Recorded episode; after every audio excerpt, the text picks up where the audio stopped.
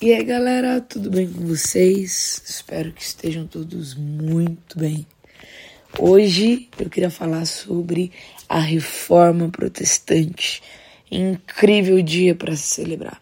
Dia 31 de outubro é um dia especial que nós cristãos deveríamos é, comemorar todos os anos, mas nós esquecemos. Esse ano, inclusive, é um dia pós resultado do segundo turno.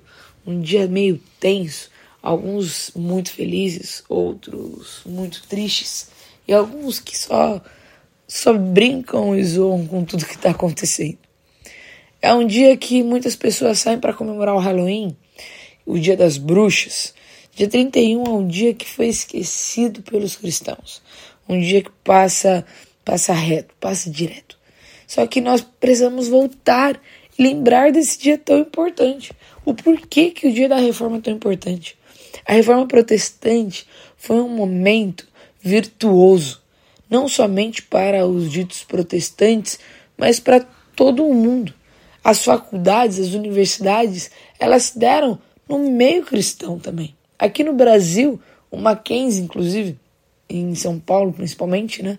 O Mackenzie ele foi um marco histórico um marco ali na filosofia. E ele existir por influência do protestantismo, do cristianismo, é algo sobrenatural. Calvino falava muito sobre a questão da educação, de como era importante. Eles defenderam isso. A Bíblia ela foi traduzida a, enfim, por Lutero, né? Começou ali uma reforma e a reforma protestante ela se dá não somente na questão da educação, mas em vários outros princípios.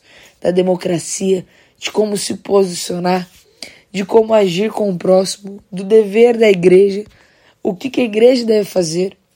A reforma protestante ela foi simplesmente incrível para o mundo. E para os protestantes, mais incrível ainda. Porque nós pudemos, é, nós tivemos a oportunidade de parar olhar e mudar certas coisas que não estavam certas, como por exemplo o caso das indulgências, como por exemplo o, o caso do autoritarismo, daquela mistura né, da religião com a política, de impostos e tudo mais. Então, nós tivemos um manancial, nós tivemos um refúgio. A reforma protestante nos lembrou de que Deus continua no controle, que é soberano sobre tudo e sobre todos. E nós precisamos agradecer e muito a Deus por isso, por isso que nós estamos vivendo. E a reforma protestante, depois de um tempo, ela levou aí cinco solas, que eu não vou falar agora, mas eu vou te, te aconselhar a buscar esses solas que é somente em latim, e você entender o que, que isso significa e se isso faz sentido para você. E um desses solas é sola escritura, ou seja, somente as escrituras, somente a Bíblia. Em Salmos 18, verso 30 fala: O caminho de Deus é perfeito, a palavra do Senhor é confiável, ele é escudo para todos os que nele se refugiam. Em Salmos 19, Versículo 7 está escrito: A lei do Senhor é perfeita e restaura a alma. O testemunho do Senhor é fiel e dá sabedoria aos simples. Os preceitos do Senhor são retos e alegram o coração. O mandamento do Senhor é puro e ilumina os olhos.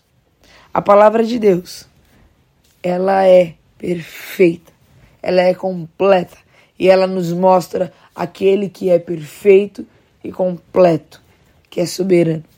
Então, nesse podcast de hoje, no primeiro dia aqui, no primeiro momento da reforma protestante, de celebração, eu queria que vocês voltassem o coração para a palavra de Deus. Lembrando que ela é o que nos sustenta, o que é a verdade e o que nos, nos mostra quem é Deus e como nós nos achegamos a Ele. Então, que hoje, dia 31 de outubro nós possamos buscar a face de Deus, nós possamos nos alegrar com isso e lembrar que nós precisamos estar em constante reforma. Não é porque aconteceu a reforma protestante que nós temos que deixar de nos reformar. Nós temos que nos reformar todos os dias, até o dia que Cristo voltar e nós, enfim, estaremos é, limpos juntos com aquele que é limpo, e daquele que é perfeito e daquele que não tem defeito nenhum. Reforme-se, deixe Cristo te reformar e que a igreja do Senhor possa ser reformada. Que após esse tempo de eleição, o púlpito possa voltar a ser um lugar para se pregar a palavra de Deus. Que nós, como cristãos, possamos pregar a Cristo e não políticos. Que nós possamos calçar as sandálias da paz e mostrar para o mundo que, independente de quem governa a nação, o nosso governante é Deus. E que isso possa estar cravado em nosso coração e ser uma reforma diária para que não esqueçamos disso. Que Deus lhe abençoe muito.